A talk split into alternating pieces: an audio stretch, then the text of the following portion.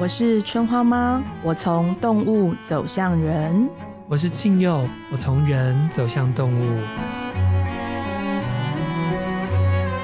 今天让我们一起聊一聊。春花妈，你觉得你是个有才华的人吗？有国色天香，真的。嗯，你终于知道了。我跟我的你是动物界的国色天香。对，因为萌萌每天都跟我讲我很漂亮，春吉每天也跟我讲很漂亮，我就信以为真了。哦，因为现在每天以前是一只嘛，现在是两只，我就觉得他们就是我全世界。那我问你，如果可以选择是外表的才华跟内涵的才华，你选择哪一种？内涵呢？我是不是太我是不是太直接了？没有，因为很常人会被问这个问题啊，就是你要选择一个美好的外在，还是你要选择一个有才华的内涵呢？我要有才华内涵，我我先讲一下，因为我对于要处理脸啊，或者处理外在，我觉得很麻烦。哦。但内在可以随时，就是我裸体都能够把那东西展现出来嘛。OK。所以我是基于这个理由 来，我们我们两个就变成了有内涵的人，有内涵但裸体的人。裸体我是没办法像你这样了。我对我是很常忘记穿衣服，I'm sorry。嗯，好，我们今天就来聊一聊才华这件事情，好不好？嗯、因为我觉得身为动物沟通者，嗯，确实是一个很大的才华。嗯，嗯，然后应该有很多人很 梦想拥有你这样的一个才华。这是你从小就有的才华吗？应该不是吧？不是啊，我我跟大家一样也是麻瓜出身啊，嗯，就是也没有什么，我成长历程。除了爸妈比较保守之外，可能也没有什么特别。可是你，你从小有没有自己的才华？比如说，你很会画画，我很会讲话，你很会讲话。我很小就会讲话了，我是夸张了。我七八个月的时候就已经能够发出很完整的音哦，真的哦。爸爸妈妈咦，真的哦。九足格这样子，嗯，我就是因为这个很早就被注意到，然后呃，我的发语期。很早就发生，然后我讲话也很清楚，所以我小时候有很长一段时间，就是我很早就被人家说妹妹嘴巴很甜，哦、然后因为我会讲话，我会主动打招呼的那种小孩，所以我很常被人家带进带出。嗯嗯嗯，对，我觉得我的才华是讲话，然后另一个才华的养成，哦，这我觉得是天生的才华，就是讲话这件事情。另一个才华是识字看书，嗯、呃，可是我觉得那是跟寂寞的童年很有关，因为我两个哥哥都大。我两个哥哥各大我一岁，对所以他们去上学的时候，我必须要在家。嗯，那我在家，我爸陪我嘛。嗯，但我爸有时候要做自己的工作，所以他没办法陪我。嗯，他就会让我看书，嗯呃，看我哥的书，或者是就看我哥的教科书，嗯，或者是孙叔叔说故事，或者吴姐姐说故事。然后，所以我我是自己认字的。嗯嗯嗯，就是我其实不不不不太好，是因为我已经知道那个字是什么意思。对对对，就是那个声音配那个字，然后后来才慢慢了解字的意思。所以我从小就很爱看书。嗯嗯，就是我有一个经典的事例是，我小时候的国小是一二年级是一个图书室，那你你二年三年级之后，你才可以开始看外面的书。对对对，然后我是我已经把所有的图书室的书都看完了。嗯，我说我看完了，我要去外面。老师说不要说谎。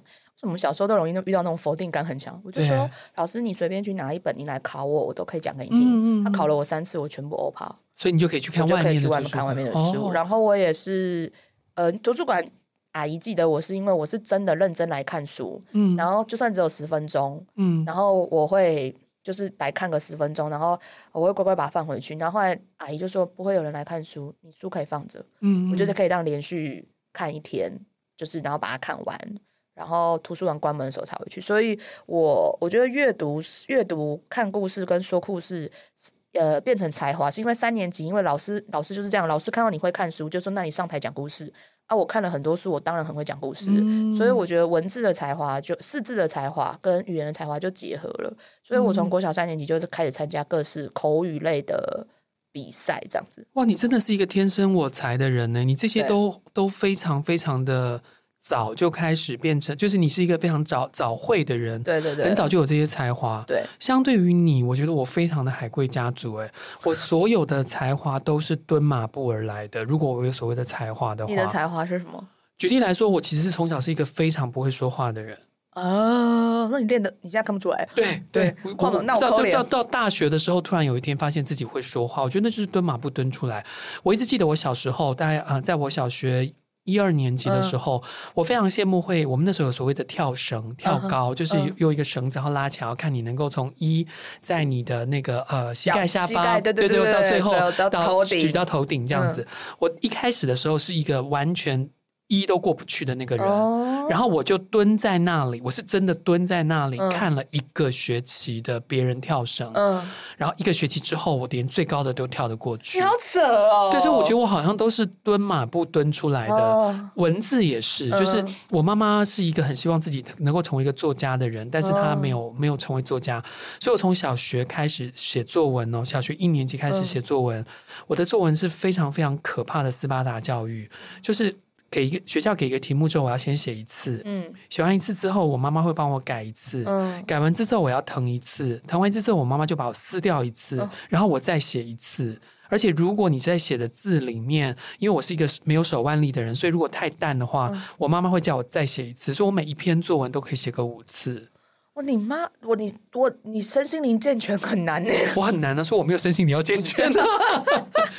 所以我觉得我的，如果我所谓就是大家可能会觉得我是一个呃写文字的人，或者我是一个说话的人，我觉得那都是蹲马步蹲出来的。哦，这这，所以我好羡慕你这种就是这么早会，然后这么早就就能够呃展现自己的人。哎，可是我必须说，我刚有个环节有讲到，我是寂寞出来的，因为没有人要陪我玩。嗯嗯，所以我只剩书这个朋友，所以我很喜欢书这个朋友。我我也很喜欢阅读。我在阅读上面有两个事情是我自己很印象深刻。第一个啊、呃，是我就是小时候看《国语日报》，然后我、哦、是是是，然后我很喜欢，我一直记得那个啊、呃，阳光，然后吹过了那个窗帘，然后照到了我的《国语日报》的那个阅读感，嗯、到现在都是我一直很喜欢阅读的原因。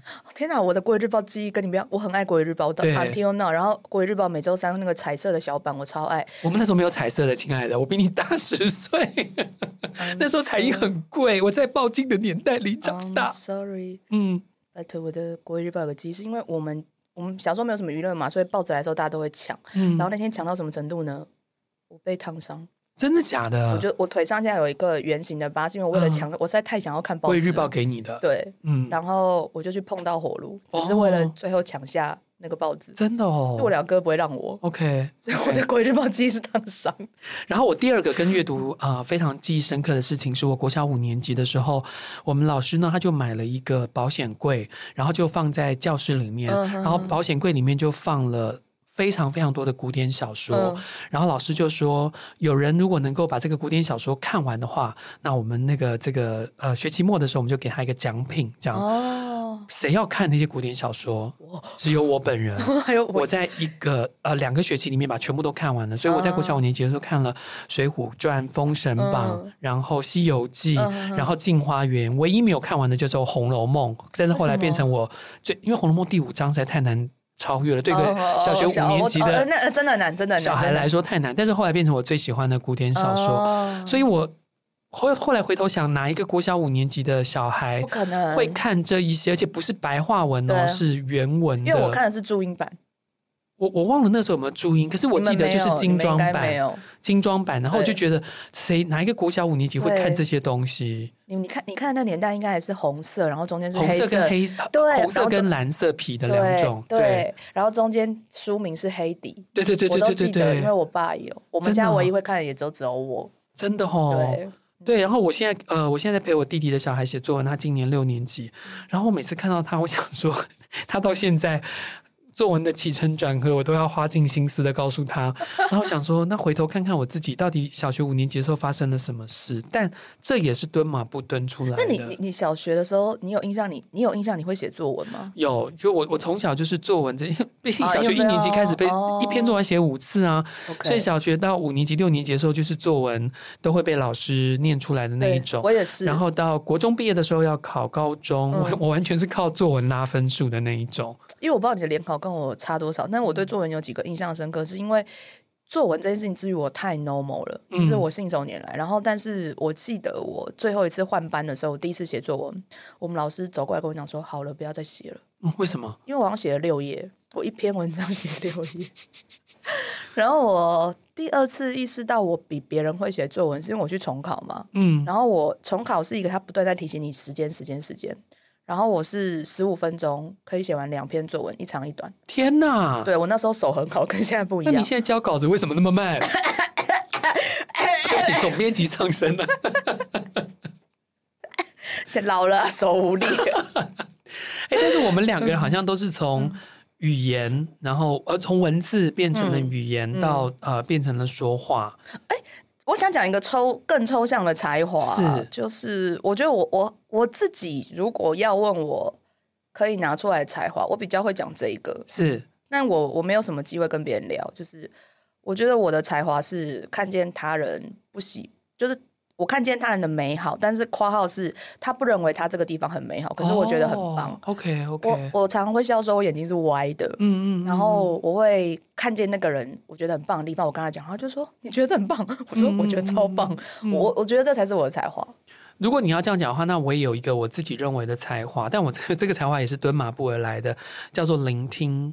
我是一个，哦、我是一个树洞，哦、我是一个很善于聆听的人。但是这也是蹲马步来，怎么说呢？是因为我小时候看国语剧报的时候，我看过一篇童话故事，然后这篇童话故事我已经不记得是谁写的，然后我非常非常的感激他，到现在我都很感激他。嗯、那个是这样讲的，就是森林里面有一个小动物，我忘了他是谁，嗯、然后他很想要知道怎么样能够成为一个有用的动物，因为他看到大象会搬东西啊，然后呃其他动物都会搬东西，他什么都不会，嗯、他就去请教最有智慧的猫头鹰。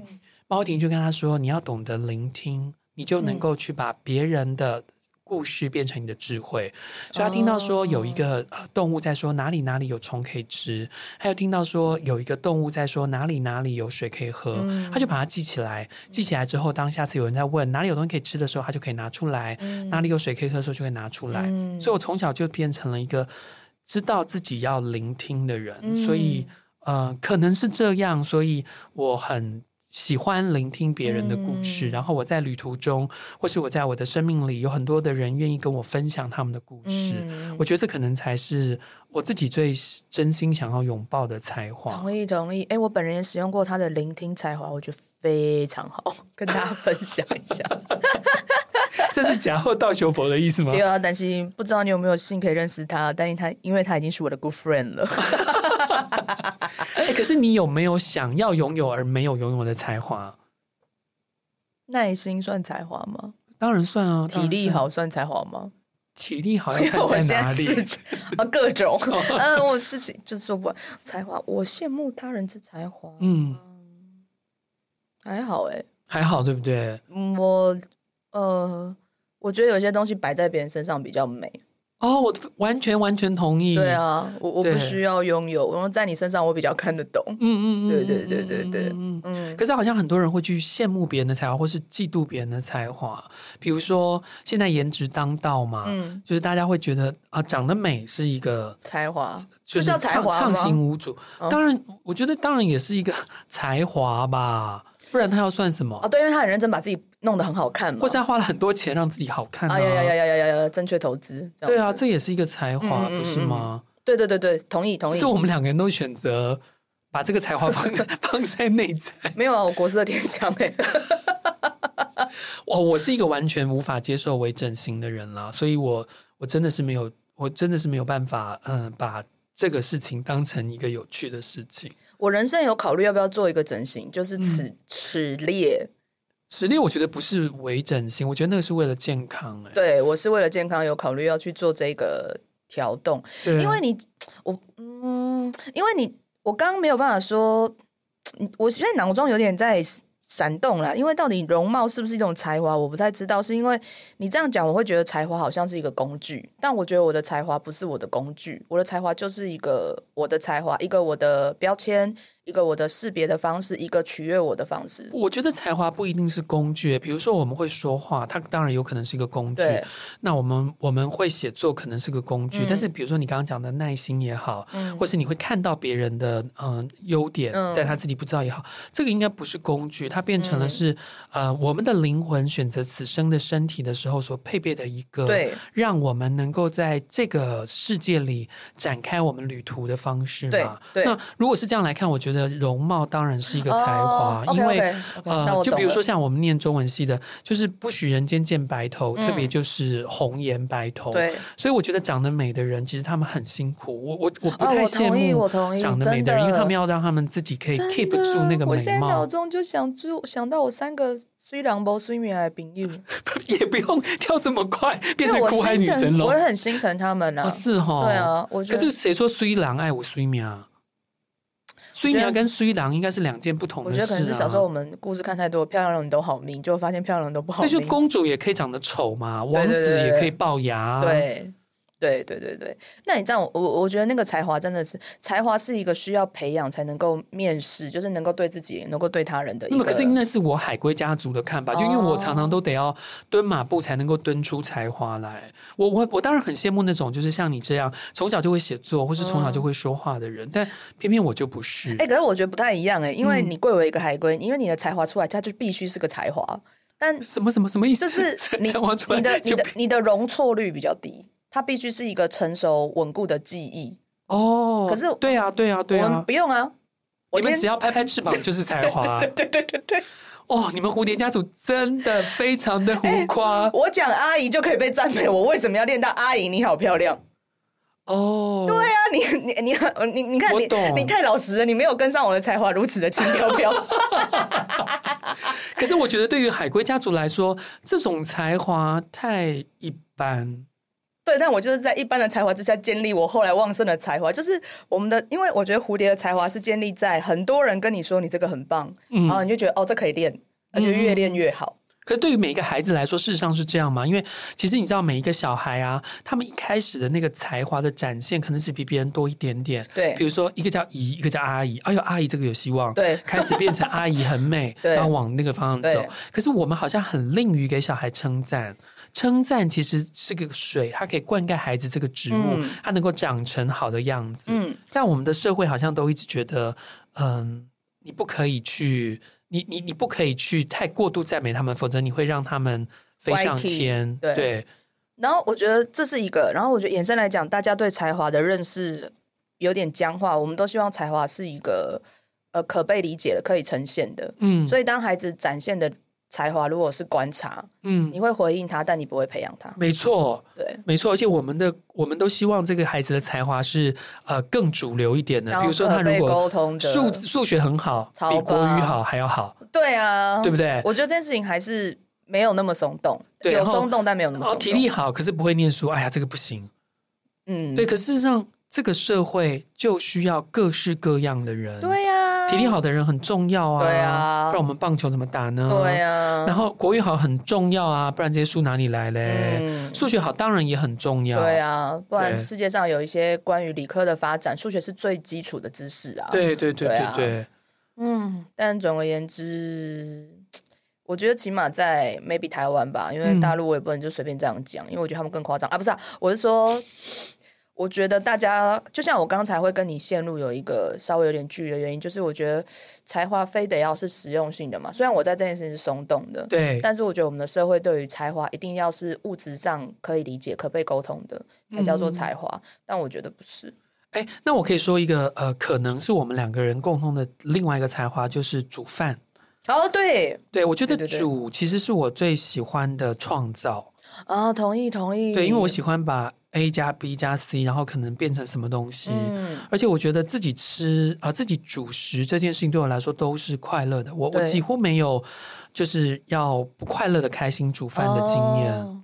我多你一点点，我有时候煮饭是一个归心的过程。哦，对对对对对，然后我会在煮饭的过，因为我其实都是会预计有个方向，但煮的可能不一样。但如果我那阵子煮的东西都比较重复，嗯、我就会知道哦，我的状态其实没有我想的那么好。嗯，因为我不愿意做更多 create 的事情。嗯嗯，对，然后，然后这件事情又回到我对才华的另一个定义，就是我会觉得我煮煮饭是我的才华，但你说我煮的很好，我会说还好。我，但我不是在否认我自己，是因为我觉得才华的第一要件是要能够取悦我自己。可是煮饭不是取悦了你自己吗？对，就是我我对才华的定义是，我要先能够取悦我自己，然后我才能够向他人展示。但第二个不是要件，啊，第一个才是要件。可是说话没有取悦我自己，哎。说话没有取悦我。对，嗯、呃，我自己在说话这件事情，因为我我刚刚提到我很晚才知道我是一个会说话的人，到大学以后嘛，所以我在说话这件事情，我没有觉得我取悦了我自己什么。嗯，那我换一个方式问你，说话也是产生沟通、产生对谈嘛？对。那你开始学会做自己之后，你有没有你有没有因为你对自己说话，对，然后你觉得你的说话是有意义的，是好的？有。对啊，这就是我觉得才华，嗯、就是你一定是你先准备好倾听了，然后你把你的说话到位了，嗯，所以我觉得说话还是是你的才华，还有取悦到你自己啊。嗯，只是他可能不是你最喜欢，不是你常常使用的才华。嗯，对，因为你这样倒过来问我话，我也会被你这个标准给位移掉。就是我的说话多数是服务他人啊，没错啊，说话大大部分都在服务。我我的九成说话，听众们，我们现在服务你们呢。我的我我的九成说话都是为了他人，不是为了我自己。对，但是我觉得那个东西是互为养分。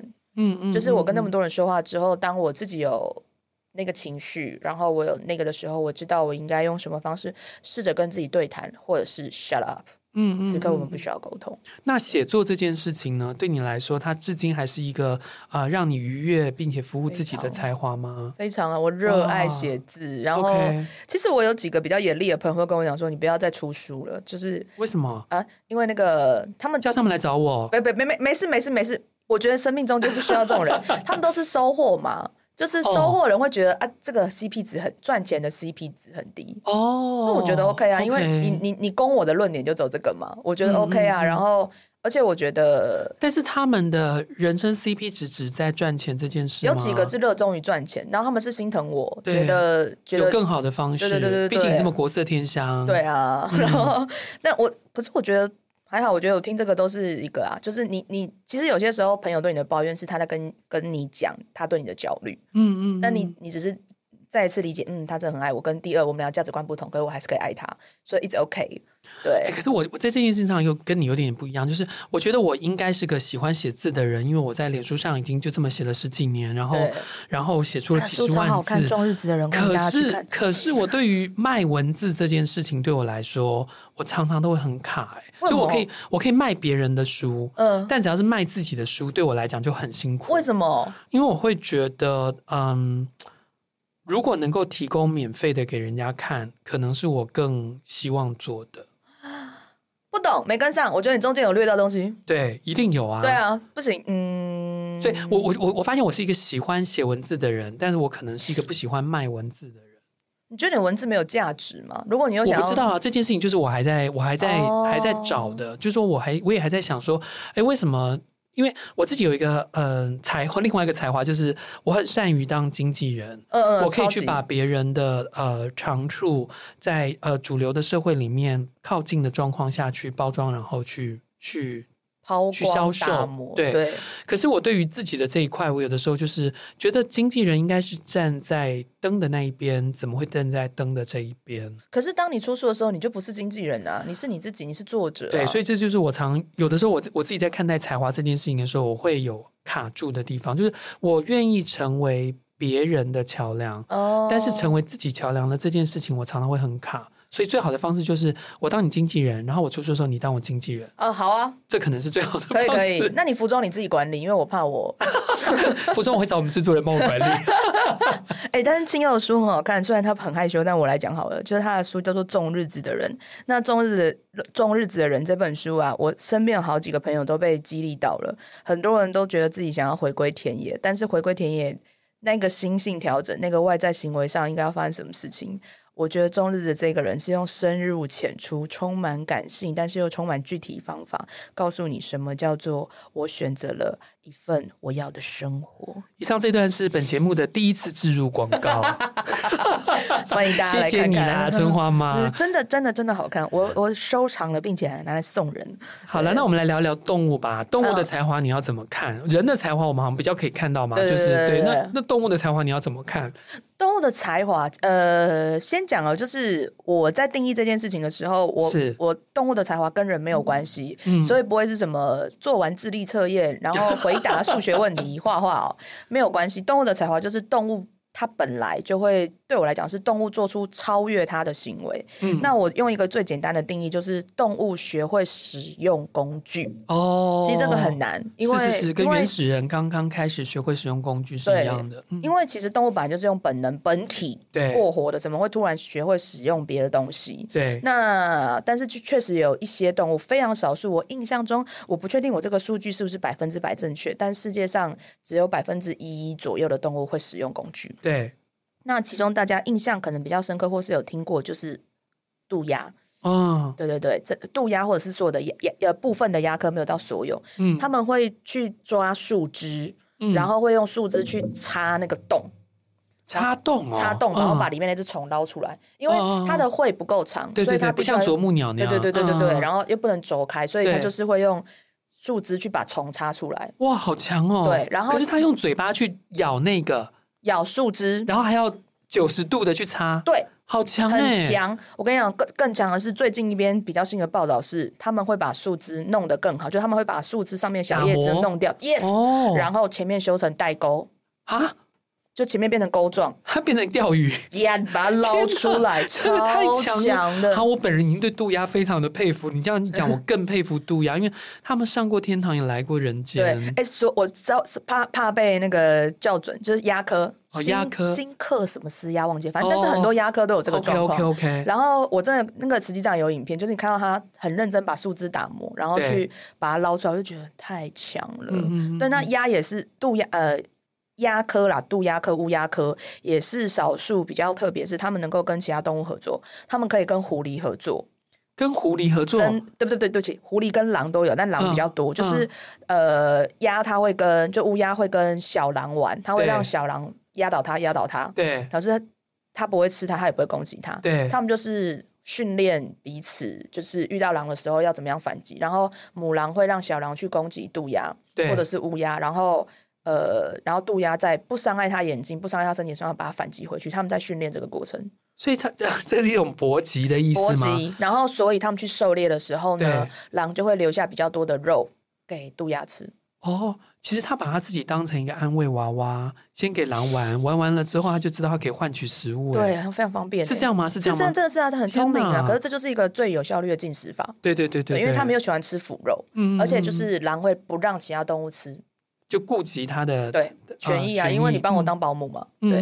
然后树枝的另一个版本就是黑猩猩啊，黑猩猩很多猩猩 会没有的，就黑猩猩，他会把树枝伸进蚁穴，对，然后把它拿出来，然后开始舔蚂蚁，在蚂蚁面面前吃蚂蚁给蚂蚁看，然后他们也是会把树枝转啊扭啊，哎，蚂蚁不会咬他们吗？就没有它皮太毛太多。哦，因为我很就是身为一个重日子的人，我很常被蚂蚁咬，所以我只要看到 蚁窝，我就会怕，我就会我只敢用水去淋它们。就你毛太少啊，因为是啦，如果要跟猩猩比起来，对啊，你要爬进去咬到它，要经过层层的毛，真的，对啊，你就是输在毛。你现在要不要可以考毛毛虫？真的。尤其我跟大家说，火蚁真的咬起来非常的痛，真的就是火，真的着了火似的，嗯，吓死人。所以你要先看中日子的人很重要，知不知道？啊，然后再来就是有一些鱼跟有一些鸟都会就是九十度的，就是把那个。蛤蟆或者像牡蛎那东西敲碎，对对对对对对对。那这个也是擅擅长使用工具。那当然最常最会使用工具的就是我们前面很常聊到的塔塔人嘛。塔塔哦，他们是牡蛎可以精准的看到壳，给它掰开呢。对对对，他们好强。就搞呢，对啊。但是塔塔这么强，为什么塔塔人怪怪的？因为他专注在他想要的东西，你不被测小力啊。因为其实这件事情回到就是。呃，我觉得才华在动物这件事情上，必须是跟它跟它的食欲有相关。嗯、为了更有活下去，对更有效的服务它的食欲，或是增加它食物的丰富度，是。所以他会去，但但他的手，它的结构就长这样嘛，对。所以他会开始找工具。所以我觉得其，其、嗯、我会觉得这样的动物其实是，呃，我觉得脑脑可能也跟其他的一般动物比较不一样。嗯、然后他们也算是稍微有点困境的，所以他必须要锻炼出另一个才华。对，才才可以。可是你刚刚讲这些好像都属于比较智商高一点的动物，对不对？智商高？没有没有，智商这件事情就是我前面说的，就是我不聊那种事情，是因为智商是人的判断。哦，对，没错。对，那个其实是你你你用人的标准看动物，谁都智障啊，真太过分了。嗯、对对对对对。所以我我我聊的才华，我聊的才华是他在没有任何情况之下超越自己的身体，嗯、然后为了弥补自己的限制而发展出来的能力，称之为才华，嗯、动物的才华。OK，那我们刚刚既然讲到踏踏跟踏踏人嘛，所以要来聊一聊耀伦有没有特别有才华的家族或月份？要看你这次想要得罪人，还是你想要赞美人？我们不是在赞美大家吗？我觉得就是要，我觉得最容易变成我们讲艺术家、艺术家、文学家，嗯，然后创造型的人。然后又有产出，创造又有产出，不然就是大梦想家。创造又有产出，OK。对啊，不然艺术是一种沟通的行为啊。嗯嗯嗯，你不，你可以说我很有美感，但美感是美感，它不是艺术。嗯，嗯嗯，我觉得艺术还是需要某一个有产出的，有产出，它有个介质。嗯，嗯嗯，它也可以是声音。对对，但它必须要有个介质。对，我觉得最容易形成艺术家的人月份是踏踏。真的假的？嗯，嗯，现在有一堆人眼镜掉下来了。呃，踏踏的艺术家是匠型的哦，匠型的，就是手或者是职人型的，对对对，嗯、就是他是反而踏踏在这地方蛮容易出现海龟品质的，就是他喜欢的事情他玩到极致。我们帮大家科普一下，踏踏人的话就是所谓的水瓶座，嗯、那他本来不是海龟家族的，是可是他有海龟的品质，就是他遇到自己喜欢玩的事情的时候，真的是无与伦比的热情跟傻劲，真的哦。所以我觉得他们比较容易是活得久的艺术家。活村上春树的意思，村上春树是大地复原，不是啊，我是说活得久的艺术家，对对对对对对对，活得久的艺术家，然后不是反骨，嗯。嗯对，然后我觉得是因为踏踏会一直找一个实际的媒介，所以你的意思是他们可以从事一件事情要做非常久的时间，然后做的很极致，很极致，但是可能很怪。哦，不不不见得具备沟通的能，就是不见得可以世人可以看懂。嗯，但是他就是有一个标志性，我觉得。OK。然后我觉得无论因为踏踏无论如何是蝴蝶家族嘛，对，所以他还是会有想要跟世界沟通的欲望，只是沟通的频率是宽还是窄而已。加拍拱，但他他通常没有像你们那么宽，对不对？没有，对他呃，他他通常没有玉米种植的人那样的那么宽，但是所以很多人对于水瓶座跟啊踏踏家族的人都会觉得他们活在自己的世界里面，因为他们的频率给的相对的窄一些。对，嗯，嗯我也认为他是蝴蝶家族里面，我认为我比较难认出来蝴蝶的，就是你你讲的那个啊、呃，拍拍翅膀就是才华的这一块。因为他们都很专注的在做一个事情，对啊，对，所以你刚才海龟品质，我想大概在讲这件事，嗯嗯嗯，就匠很容易是讲，嗯嗯嗯，但是你说他是一个，其实我觉得艺术家十二个月份都有啦，所以我就倒过来聊一件事情，谁很会卖艺术？所以踏踏很会卖艺术，没有没有没有，踏踏就是会过分，就是他比较容易成为一个匠人跟职人，对，匠人跟职人，那谁会卖？雷鸟？雷鸟，所以 雷鸟是自己经济自己的艺术家，因为我觉得雷鸟通常是早会，然后。昙花一现的艺术家，他他。哎，你们两个人刚刚说要称赞人，你现在又在得罪人。没有，你什么叫做昙花一现？昙花只有一个晚上呢。雷鸟家族的朋友，那我讲一下，因为他们就是发现，他们可能就是我觉得我，因为我刚刚两个要素早早会跟昙花一现这很重要哎。嗯。然后他才发现，他其实就是只能做某一种程度上的表现，可是他的品味很好啊。嗯嗯。所以他就变成很会卖艺术的人啊。嗯嗯嗯。我觉得是这样。那请问一下啊，雷鸟家族会不会有一个倾向，就是？他知道这个才华往后走不是他所想的那样，对、啊，很容易遇到绝境啊，收回来了。他就是那种国小六年级就发现，我这辈子弹钢琴都不会超过马友友，哎，不，他是他大提琴都不会超过郎朗。没有，他就是雷鸟都太聪明，他太早就知道这件事情发展到我这只雷鸟发展到最后是什么样子。嗯、但他一定会是先被世人看到，证明他有品味，证明他有能耐嘛。嗯，所以我才说他是早会或是昙花一现的创作者嘛。嗯、他一定是二十二，就是那种二十二岁就震惊文坛的那种人。对对对，对。然后接下来就变成是评论家，嗯、或者是挖掘更多作者的人。可是他不会是那个一直创造的人，嗯、因为。嗯呃，创造本身需要花比较久的时间，嗯，嗯，再会写书、再会创作，你都要花时间，嗯，嗯，这样对雷鸟来讲，CP 值太低了。了我不如去挖掘人，嗯、那他每次看到我我卖的东西，他也会看到我、啊，嗯嗯嗯，对啊，所以我觉得雷鸟是很会卖东西的的，很会卖艺术的人。然后，因为他们的品味很好啊，而且我觉得雷鸟一定会跟这个世界有呃。呃，就是跟主流市场有比较明确的结合，嗯，但是又能够在主流市场里面帮他的作品，呃，定下很好的标签。可是你刚刚蝴蝶家族特别讲到了踏踏，对，那你雷鸟要特别讲一个月份吗？还是他们三个是差不多的？没有，我觉得实力相当。哦，实力相当。对我来讲，就是母母羊座人很会找到运动型的艺术家，对，然后是做通包。然后通包，通包，哇！采莓人，你们好棒哦。对啊，我觉得通包，因为他们就是什么都敢尝试，嗯、对，然后什么也都可以卖不好再卖新的就好。嗯、我的产品就是呃销售出去，然后重复销售，销售出去比重复销售重要。嗯，然后射手长学射手座，嗯，我觉得他们卖的东西就跟我接下来要讲的东西比较有关。嗯、就他们会卖的，他们一定是博物学家，博物，他们卖的东西一定不是达达主义。嗯嗯，就是那种他卖的一定是一个有历史性的，对，然后是一个到现在还能够谈论的艺术，或者是、哦、呃，例如说书法。嗯嗯，一般人很难卖书法吧？张大千跟张干千，我是分不出来。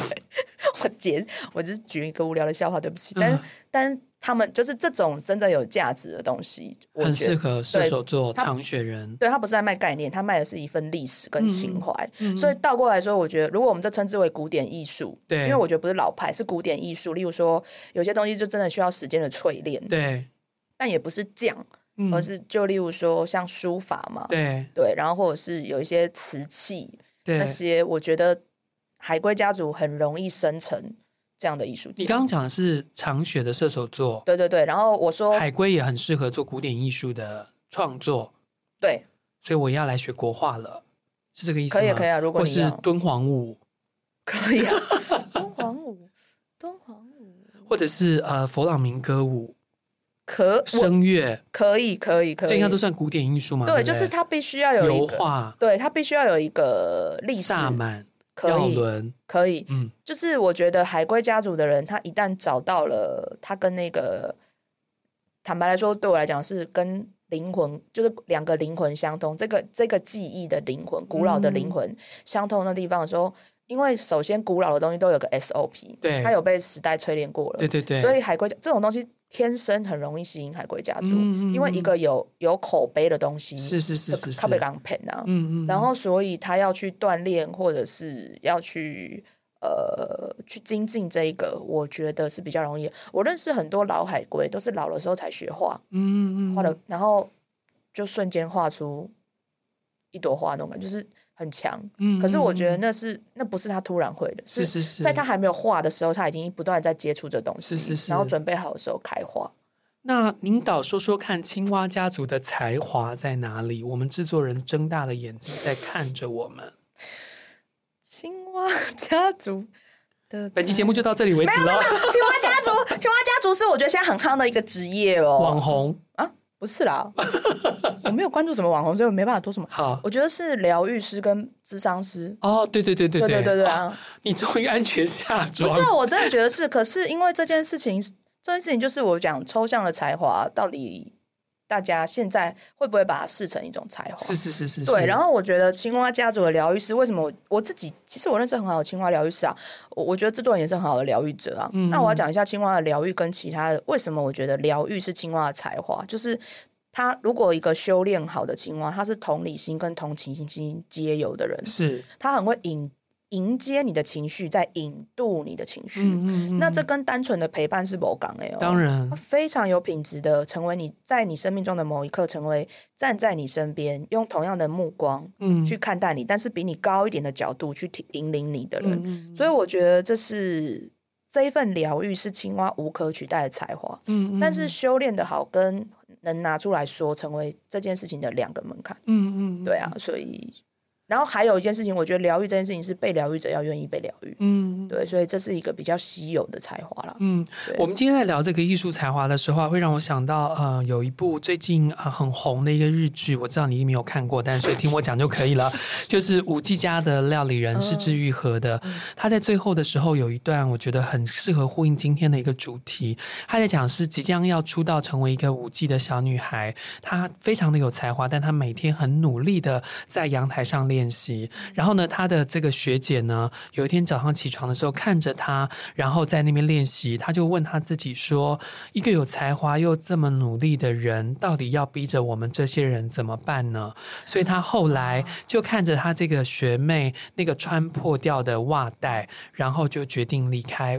记这个工作，oh. 我认为艺术跟才华或许是老天爷给我们的基本配备，嗯，但是我们自己一样要去磨亮它，嗯，你才有机会让你这个一枝草一点露的这个天生我材必有用，能够成为一个坦途，而不是成为一个只是一下子。然后就就没有了的事情。你讲到这个的时候，我很有感受。我呃，如果有来有机会来上我实体的那个线下课的时候，我一定会提醒学生的一件事情，就是动物沟通没有天才，只有地才。真的，如果你不是一个一个的个案，一个一个个案很有意识的去磨练，你在每个个案里面检讨我这一次好跟不好在哪里。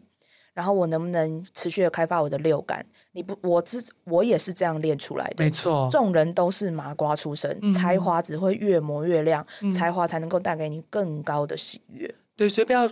不要只是仰头看着那些已经成为星星的人，你要知道每一颗星星，他们都是从地面慢慢慢慢的升起，嗯、都还是很努力的去扎根。对啊，我到现在还是日日在做沟通啊，嗯、因为那是一个让我快乐的事情，然后是一个随时可以磨亮我的眼睛、磨亮我才华最好的配备。嗯，对。最后呢，我们一样要为今天这个有才华的听众朋友来抽出今天动物的祝福。对我抽的是春花妈宇宙耀伦，看看是哪一位动物今天来陪伴我们呢？哦，浣熊，so good，so good。我抽的是灵性动物完全指南。哦，今天，Oh my God，今天陪伴我们的是。邓林，我觉得非常棒。就是呃，抽到进化，它是北方的第一个路径，它是浣熊啊。然后浣熊是一种很爱洗手的动物，为什么呢？嗯、因为伊把酒不好，嗯嗯，它就是因为眼睛不好，所以它要常常去角质，然后去锐化它手上的触觉细胞。嗯，才华是不是用手练出来的？是不是日日勤劳努力洗干净之后，空间越多，触觉越敏感？是，那才叫才华。